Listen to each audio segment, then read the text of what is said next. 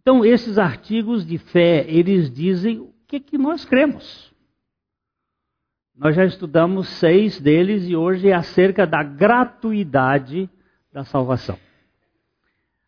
É, para Eric Alexander, o plano e o propósito de Deus em salvar são tão eternos como Ele próprio. E para J.A. Motier, o plano de Deus para a salvação não é uma decisão para remediar uma situação. Ele antecede a obra da criação. A salvação, além de ser eterna, ela é uma dádiva divina, sem nenhum preço ou dívida para o pecador. Esse parágrafo aqui valeria bastante tempo. Primeiro, o Alexander diz que o plano e o propósito de Deus em salvar são tão eternos como ele próprio. não posso falar da salvação sem falar do próprio Deus e da sua eternidade. Ao criar o homem, Deus já tinha providenciado a salvação. Como vai, o Motier vai dizer, que o plano de Deus para a salvação não é uma decisão para remediar uma situação. Não é que depois que Deus criou, ele viu que o homem ia cair. Então ele providenciou um meio para consertar um problema que ia que aconteceu por causa da criação. Não. Ah, todos os nossos erros, todos os nossos erros, todos os nossos erros decorrem de não conhecer as Escrituras e o poder de Deus. Foi Jesus que disse. E Deus é onisciente. Ora, onisciente é que sabe tudo antes de tudo existir. E sabe tudo. Deus tem uma teologia chamada teologia do processo, esquisita dessa, que diz que Deus ele aprende que ele sabe mais hoje do que sabia anteriormente. É uma coisa da mente humana, o ser humano é tão, é tão, ele foi tão inoculado pelo pecado que ele quer botar, nem que seja, eu não vou dizer dedal, que é muita coisa, um pingo da sua capacidade de dar solução para Deus. Não, meus irmãos. A salvação é divina e é eterna. Não só é eterna porque ela não acaba, é eterna porque ela não teve começo. A salvação não é o pecador dando o seu coração a Deus, mas Deus dando o seu filho ao pecador, como bem disse a W. Pink.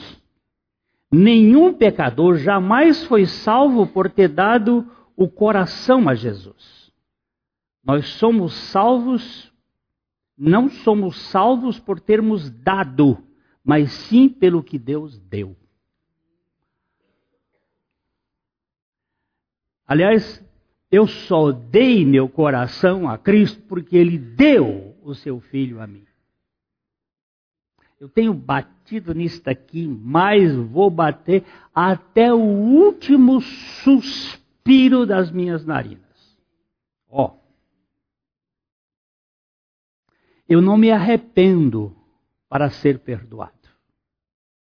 Porque eu fui perdoado, eu me arrependo. Preste bem atenção. Vou voltar aqui a contar a mesma história. Pastor Abuchaim, três filhos. Menino. Menino é um bicho, é uma criatura divina. Mas quem administra é o capeta. O bicho é terrível. E quebraram o acordeon dele. O escandale. E agora? Quem quebrou? Que filho feio não tem pai. Botou os três assim: quem de vocês quebrou meu acordeon?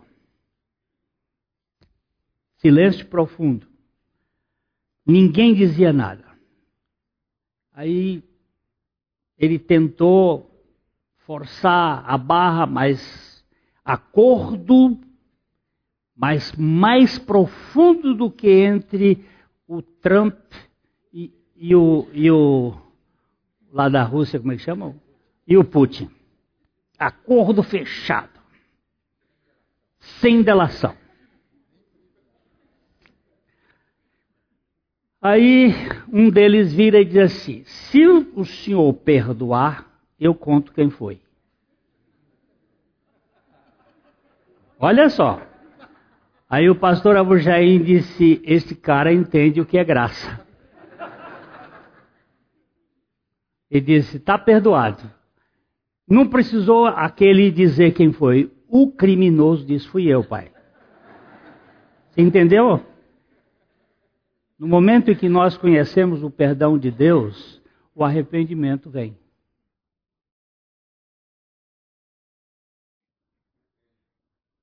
Nós temos um Deus que fez uma obra. O primeiro artigo deste, primeiro parágrafo deste artigo diz assim: cremos que a salvação é concedida gratuitamente a todos, sem distinção, segundo o Evangelho. Preste bem atenção. Nós vamos estudar lá mais para frente a relação entre evangelho e lei, a lei e o evangelho. Aqui é: cremos que a salvação é concedida gratuitamente a todos sem distinção, segundo o evangelho. Pois to, tudo que não seja gratuito, grátis ou gratuito não tem o menor valor no reino de Deus. A salvação é uma dádiva de Deus, do Deus gracioso ao pecador indigno. Ela tem um custo muito elevado para ele, para Deus, mas nada custa ao ser humano. Ela é absolutamente gratuita. O sábio teólogo de Princeton, Charles Holt, disse muito bem: Nada que não seja gratuito é seguro para os pecadores. A não ser que sejamos salvos pela graça, não podemos absolutamente ser salvos. E Benjamin Warfield, aluno de Hodge, disse: Nossa salvação é uma dádiva inteiramente gratuita de Deus. Se não for gratuito, nós vamos tentar negociar. Se tentarmos negociar, eu queria que você, uma hora que tivesse assim tempo, descobrisse quem foi o primeiro negociante. Eu dou o endereço e você vai achar. Ezequiel capítulo 28. Aí você vai descobrir quem foi o primeiro negociante. Já descobriram. Lúcifer. Esse é o primeiro negociante. Ele gosta de negociar.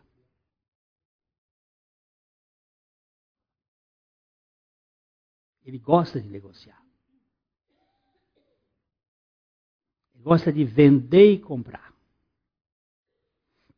Quando eu estive na, no Egito, no mercado do Egito, queria comprar um, uma bobagem lá que minha mulher gostou.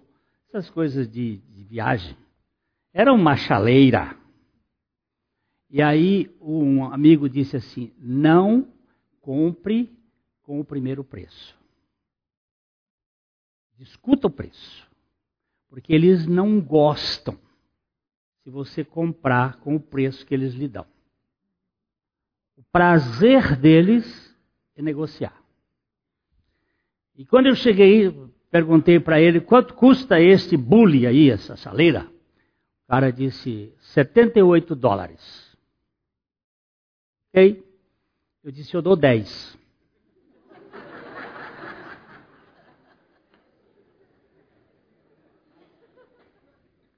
E aí, e foi aquela conversa e nós chegamos a um preço de 28 dólares. Foi uma meia hora, mas esse foi do 78 para 28. E foi diminuindo, aumentava, aumentava dois, ele diminuía cinco, e fomos e fomos. Deus não negocia conosco. Ele não tem mercado, não tem empório. E nós precisamos entender disto.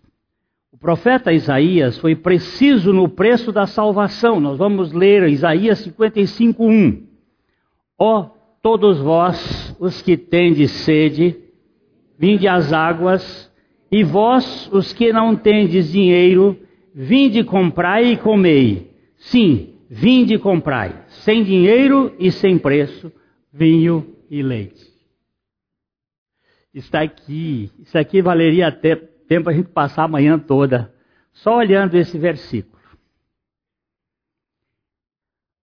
Há um imperativo, vinde comprai, mas sem dinheiro e sem preço não é compra, meu irmão. Nós não podemos comprar sem dinheiro, sem preço. Mas ele diz: vinde comprar sem dinheiro e sem preço. Vinho e leite.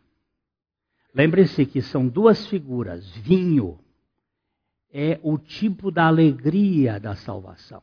E leite é o tipo da nutrição da palavra de Deus.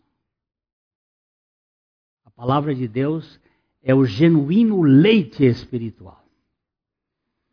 O Espírito de Deus envia o convite evangelístico a Israel para retornar. É o profeta que estava fazendo um convite para retornar e, ao mesmo tempo, convida a todos, sem distinção, em toda parte, para a festa do Evangelho tudo que é necessário é uma consciência da necessidade, da sede. As bênçãos são as águas do Espírito Santo, o vinho da alegria e o leite da boa palavra de Deus. Eles são dons gratuitos da graça, sem dinheiro algum e sem qualquer preço. O único requisito para a satisfação é a sede de Deus dada por Deus. É a sede de Deus dada pelo próprio Deus. Nós lemos em Apocalipse 22, 17: O Espírito e a noiva dizem: Vem. Aquele que ouve, diga: Vem. Aquele que tem sede, venha, e quem quiser, receba de graça a água da vida. Vem. Sede de Deus. Eu estava. Nós fomos para um congresso na Argentina. Vou contar aqui para vocês. Depois o nosso amigo disse: Vamos caçar você já caçou alguma vez na vida? E faz muitos anos. Quando eu era menino, o último tiro que eu dei, eu tinha 17 anos. Naquele tempo eu estava com 67, portanto, há 50 anos. Ele disse: Vamos numa fazenda de caça. Vamos caçar. Aí nós fomos caçar. Caçar é, cervo não sei se vocês já ouviram um versículo diz que como o cervo brama pelas correntes das águas, assim a minha alma clama por ti, ó Deus. E eu me embrenhei por dentro da mata com um fuzil com, com um guia, e no meio da mata eu comecei a ver o bramido do cervo. Com o meu iPhone no bolso e com a minha Bíblia Oliver Tree, com Strongs no bolso, no silêncio da mata, eu apanhei o, o iPad, o iPhone e coloquei no texto do Salmo 42. E fui e apertei lá sede e descobri que a coisa é mais profunda do que eu imaginava. Que ali não é propriamente água, mas como o cervo brama pela urina da fêmea. Eu digo, agora faz sentido. Porque bramar por água com sede não é próprio de animal. É uma coisa instintiva de desejo. Que é o cheiro da fêmea no cio que faz com que os, o macho queira copular. Nesse estado é um desejo profundo, uma sede da alma do animal. Ele brama. Minha alma tem uma, um desejo de Deus que é provocado pelo próprio Deus no meu ser.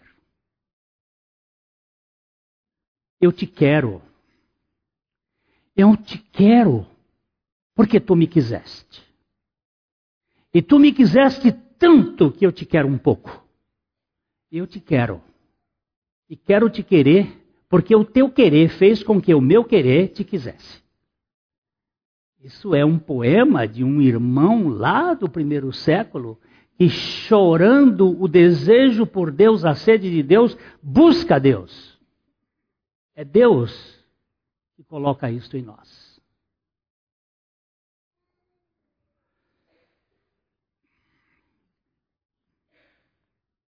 Segundo artigo, segundo parágrafo, diz o seguinte: que é o dever imediato de todos, sem distinção, recebê-la por meio de uma fé sincera e ardente ou um coração compungido e uma fé obediente. Sem contrição e fé não há salvação. A Trindade nos dá todas as realidades espirituais para que possamos ter a reação espiritual. Sem vida espiritual, não há reação espiritual do morto espiritual. Nós temos três vidas. Nós temos três vidas. Lá na criação. Lá na criação. Lá em Gênesis, por favor, coloca Gênesis 2, 7. Lá em, na criação, lá no momento da criação, Deus colocou em nós vida em três lugares ou vidas diferentes em três lugares. Diz aí, então formou o Senhor Deus ao homem do pó da terra e lhe soprou nas narinas o fôlego. No original é de vidas. E o homem passou a ser alma vivente. Um pouco anteriormente, ele vai dizer que Deus formou o homem do pó da terra. E, e ali formou o homem do pó da terra, corpo, e lhe soprou nas narinas o fôlego da vida de vidas e o homem passou a ser alma vivente, espírito e alma. Quando nós pecamos, quando nós pecamos em Adão, a vida espiritual morreu. E nós ficamos com a vida psique e a vida bios. Bios faz com que eu levante a perna, mas se eu não tiver a psique funcionando, a minha perna pode estar viva e eu não levanto. Um homem em coma. Tem um médico aqui. Uma pessoa em coma pode levantar a perna, doutor? Não pode. Ele tem vida bios, mas a vida psique está como o quê? Adormecida. Ela está fora de ação. Agora, com a vida psique e a vida bios, nós fazemos tudo, só que o homem não nasce espiritualmente vivo.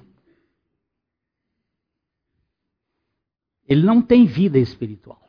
Ele tem vida biológica e vida psicológica, não espiritual. Vida espiritual é um milagre de Deus. E, vamos aqui. O homem natural, ele é incrédulo. O incrédulo não tem fé em Deus. Isso não quer dizer que muitos incrédulos não deem crédito a uma possível existência de Deus. Eles até podem acreditar em Deus como os demônios, que também acreditam. O que eles não fazem é crer, isto é, confiar totalmente as suas vidas à suficiência de Deus. Eu, eu, faço essa distinção que é muito capilar, ela é muito fininha, mas para mim faz sentido. Acreditar e crer.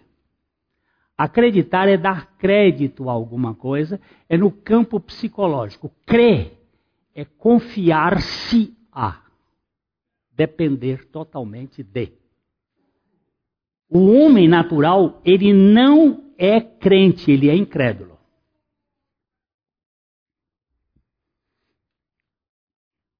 Deixa eu colocar isso bem de amor prático. O Felipe, meu neto, vai fazer dois anos, ele tem vida biológica, ele tem vida psicológica, ele não tem vida espiritual. Ele é um incrédulo. Ele é muito amado. Amo muito meu neto. Mas ele não tem vida espiritual. Vida espiritual é o rogo, é o rogo que eu faço ao meu Pai Celestial que dê a ele esta experiência. Para mim. Isso é assunto divino. Aliás, eu vou fazer um parêntese aqui. A avó, uma avó nossa de aqui da igreja, tem um netinho de seis anos. Eles estavam conversando em casa. E em casa você sabe que às vezes há alguns assuntos mais ou menos eh, de meio mexerica. Né? aquele cheiro de. Né? E estavam falando mal, não tão bem, assim, não era, de, de um membro da família. E alguém diz: É, mas ele é crente, ele, ele pertence à igreja. Ele já foi batizado. Aí o, o menino de seis anos disse assim: Para. O que, que vocês estão falando? Vocês já viram alguém entrar no reino de Deus por ser batizado?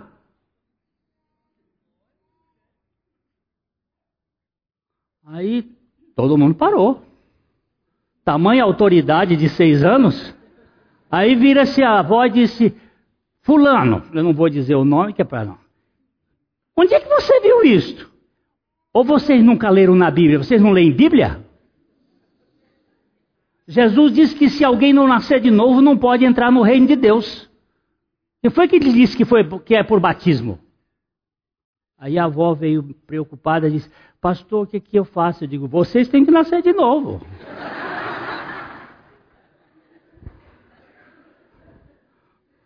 o negócio é sério. E o profeta é grande.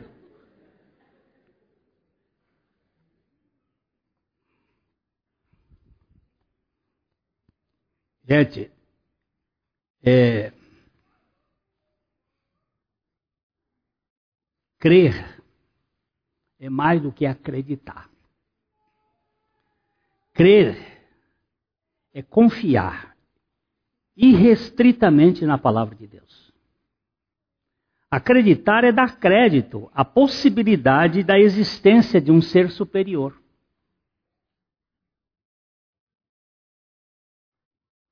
Tem muita gente que dá crédito, dá, dá o. Deus existe? Ah, existe. Mas crê? Não. O apóstolo Paulo não via motivo de constrangimento no Evangelho. Ele nos diz aqui em Romanos 1, 16 e 17. Pois não me envergonho do Evangelho, porque é o poder de Deus para a salvação de todo aquele que crê, primeiro do judeu e também do grego, visto que a justiça de Deus se revela no Evangelho de fé e fé, como está escrito: o justo viverá pela fé. Eu, se eu fosse traduzir esse texto, eu não traduziria o justo, mas o justificado. Porque a Bíblia diz que não há justo nenhum sequer. Então, a, a, o sentido é aquele que foi justificado por Cristo. Isso quer dizer que o poder de salvar o pecador está no Evangelho. O pecador incrédulo não pode crer se o poder do Evangelho não lhe trouxer a fé e o arrependimento. Mas é bom que se diga: nenhum pecador até agora foi salvo sem receber a salvação que lhe foi dada. A salvação é um dom de Deus que requer uma resposta humana. A essência do pecado é a arrogância. A essência da salvação é a submissão.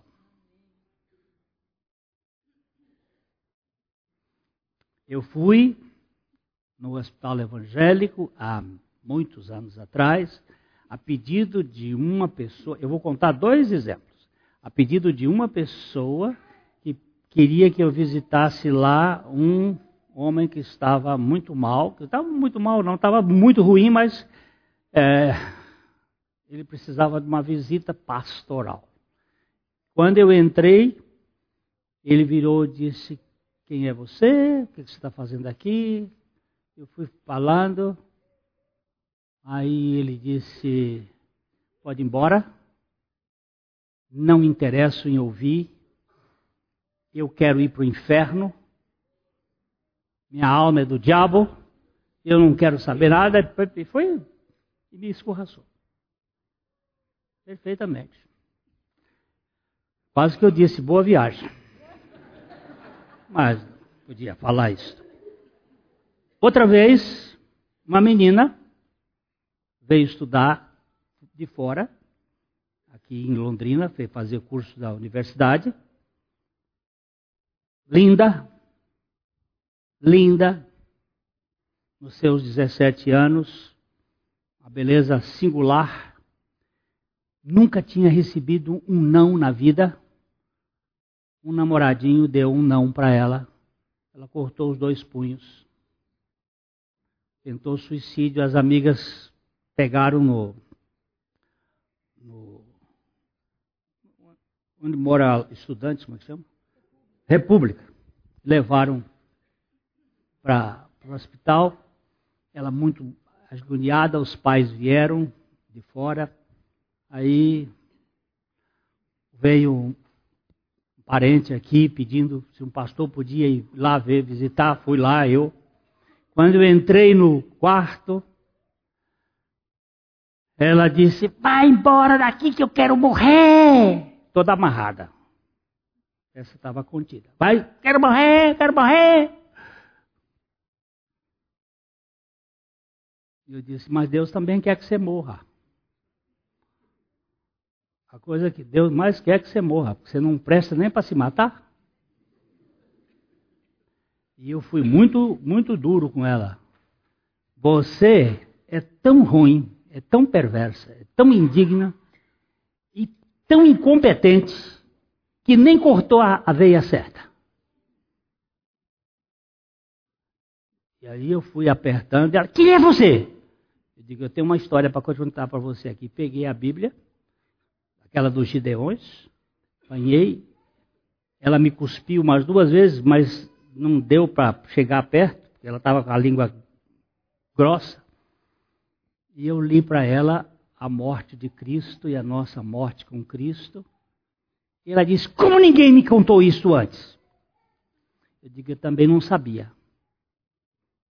Mas a morte de Jesus foi a nossa morte. E a ressurreição de Jesus é quem dá vida.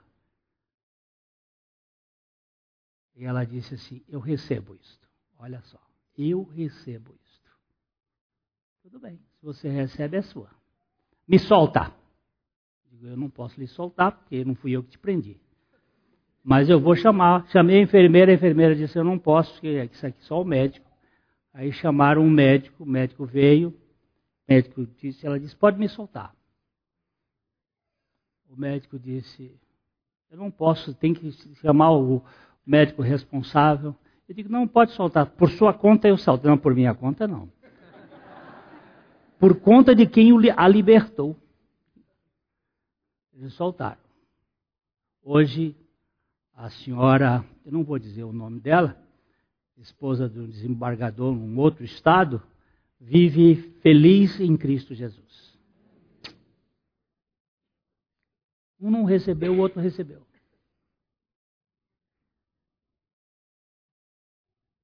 Eu não sei explicar.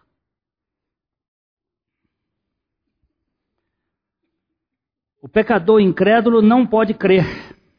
Se o poder do Espírito do Evangelho não lhe trouxer a fé e o arrependimento. É esse? De baixo. Ninguém pode explicar como o rebelde, como Saulo de Tarso, se tornou Paulo, o apóstolo de Cristo. Certamente, mas certamente ele recebeu a Jesus quando foi convencido do seu pecado de incredulidade. Porém, a fé que recebe a Cristo precisa ser acompanhada pelo arrependimento que rejeita o pecado. Disse com propriedade John Stott.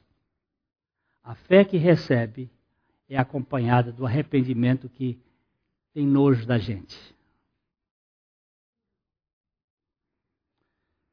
Terceiro, é, Jesus, é, o que não há, que não há impedimento nenhum a salvação do maior pecador que exista sobre a terra, a não ser a sua própria perversidade e rejeição voluntária dela.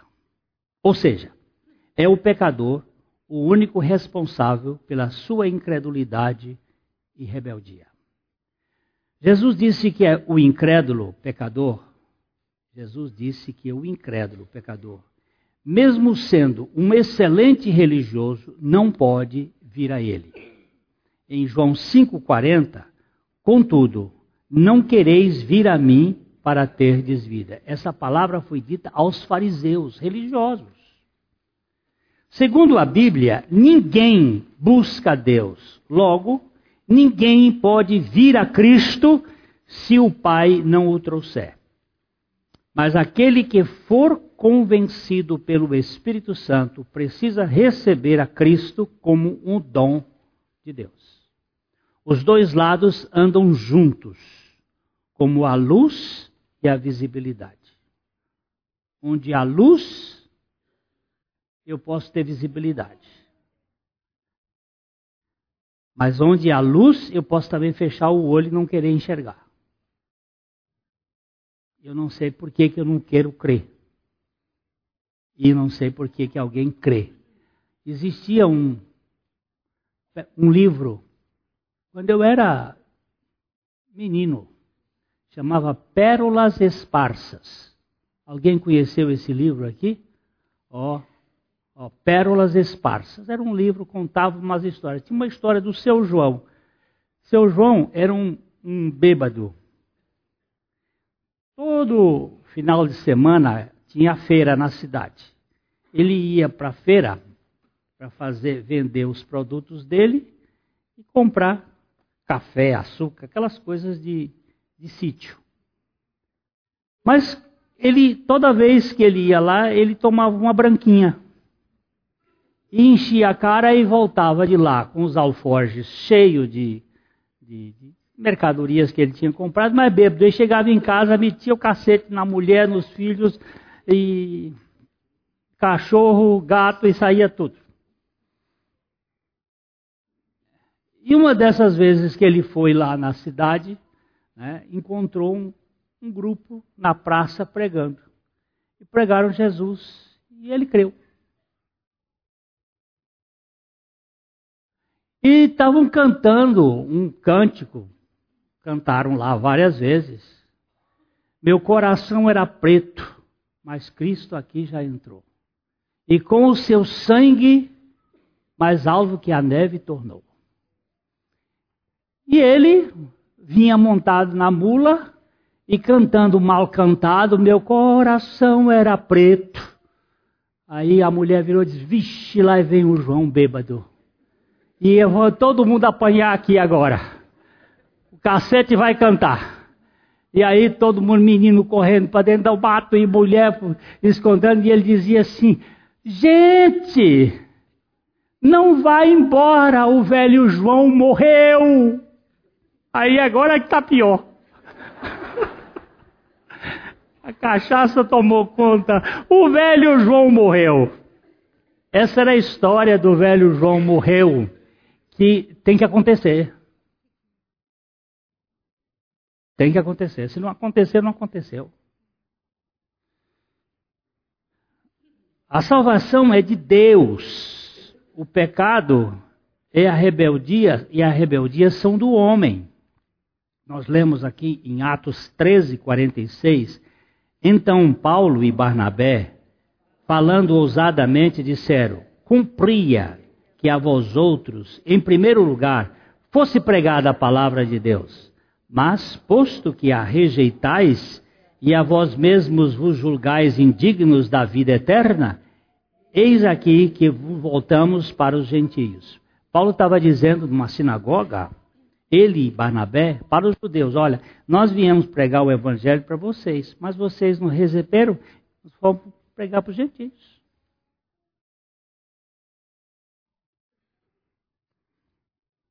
Quatro, que essa rejeição da parte do ingrato pecador trará sobre ele a mais severa condenação. Assim, quem crê será salvo. E quem não crê já está condenado, não será condenado, já está condenado. Por isso, saiba, o pecado do incrédulo, ou o pecado da incredulidade, é o único responsável pela sua condenação.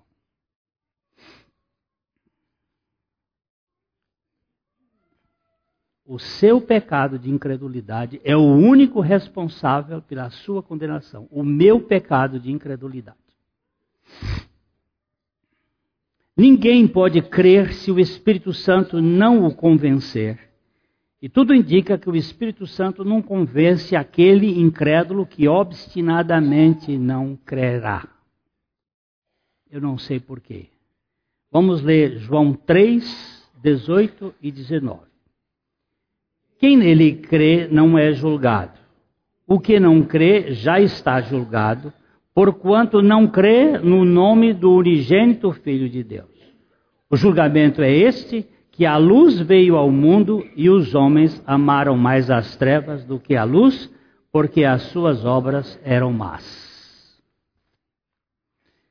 Ele não diz quem, a quem nele crê não é julgado. O que não crê será julgado.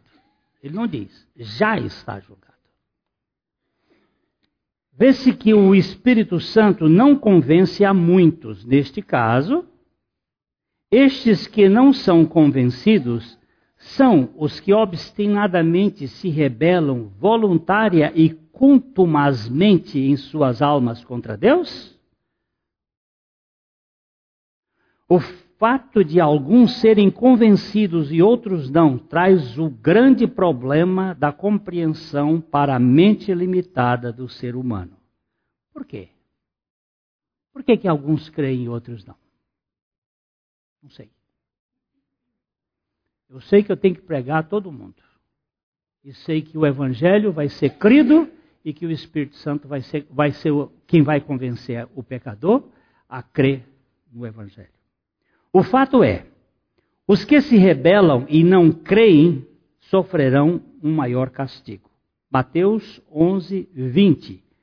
Passou então Jesus a increpar as cidades nas quais ele operara numerosos milagres pelo fato de não se terem arrependido. E o Senhor disse que haverá menor rigor para cidades como Tiro e Sidom do que para cidades rebeldes do seu povo. Eu não sei porquê.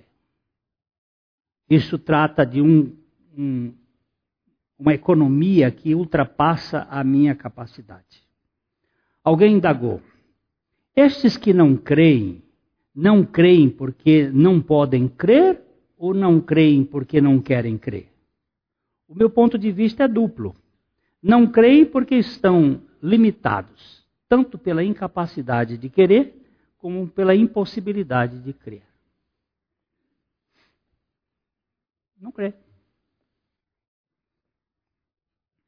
Não crê. Havia uma senhora lá na igreja onde eu fui pastor no Rio de Janeiro, mas antes, quando os pais, os avós da, da Carmita, da minha esposa, o avô era, era pastor lá, depois o pai dela. E tinha um menino lá que chamava Gessé, e a mãe dele dizia assim: não gasta tempo com Gessé, porque evangelho não é luz para pé de Gessé.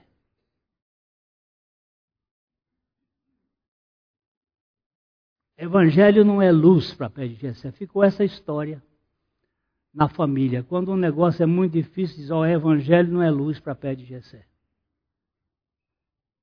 Eu não sei como é que funciona isso. Eu sei que eu tenho que soltar foguete. Por quê? Porque Deus me fez crer.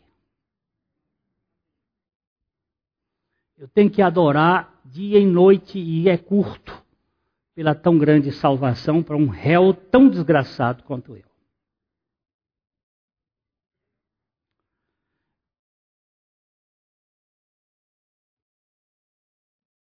Alguém indagou? Sim. A salvação de Deus é totalmente graciosa e gratuita. Ninguém entra com algum mérito e não tem nada para compensar. A obra da salvação é um milagre da graça do começo ao fim. O ser humano só entra no território da salvação com seus pecados. Por que, que você é salvo?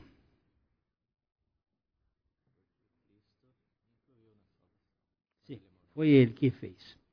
Mas o que, que, você, o que, que você deu para compensar esse negócio? Só o pecado. Para alguém ser curado, precisa estar o quê? Doente. Para alguém ser ressuscitado, precisa estar o quê? Morto. E para alguém ter salvo, precisa estar o quê? Perdido. Perdido. A vida cristã é uma experiência maravilhosa.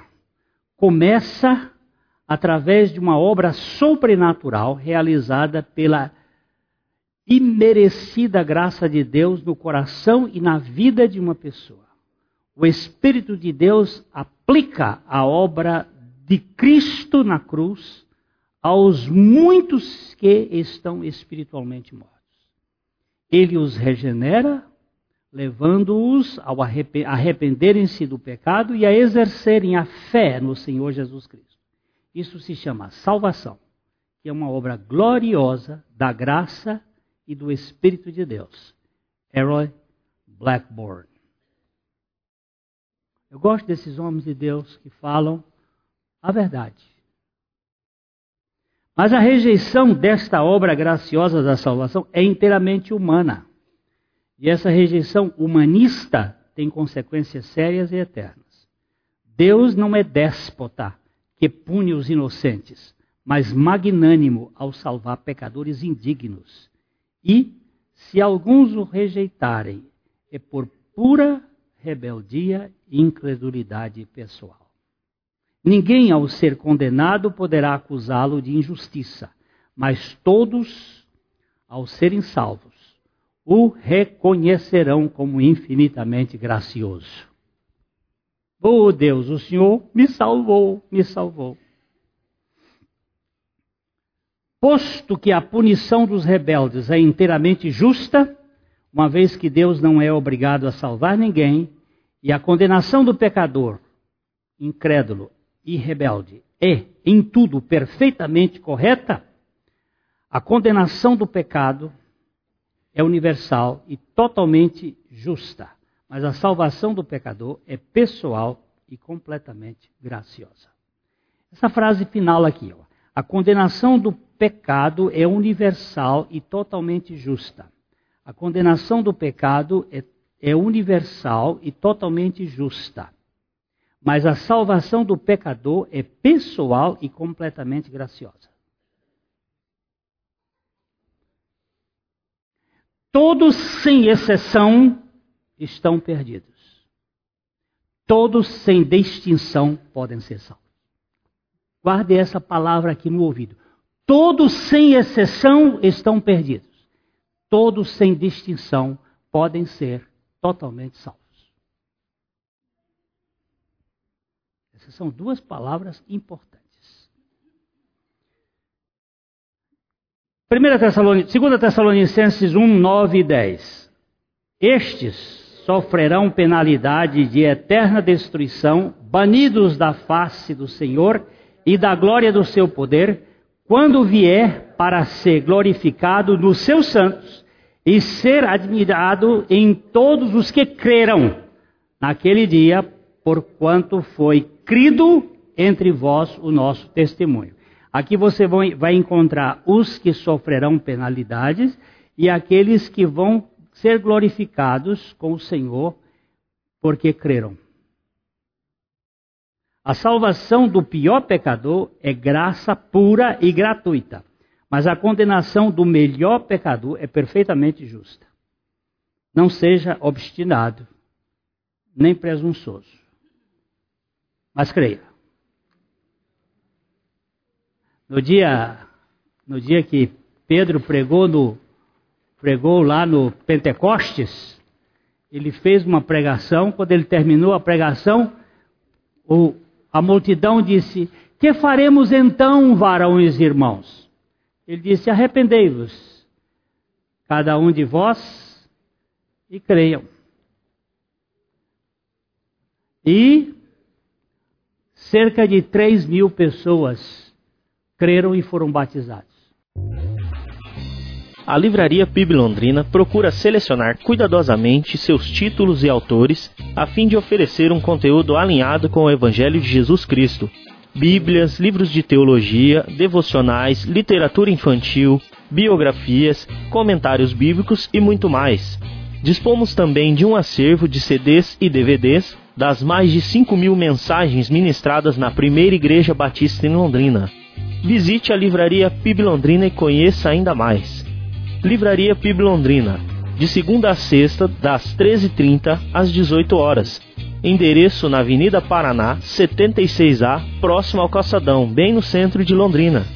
Ligue para 3372 8921 ou acesse o site www.livrariapiblondrina.com.br.